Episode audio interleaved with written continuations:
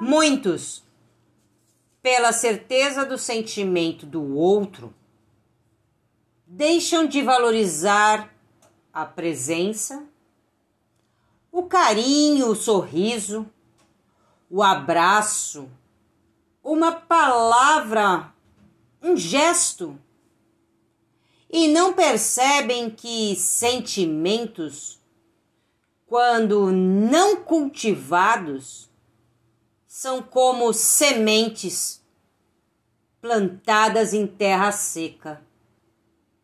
Morrem com o tempo. Pense nisso.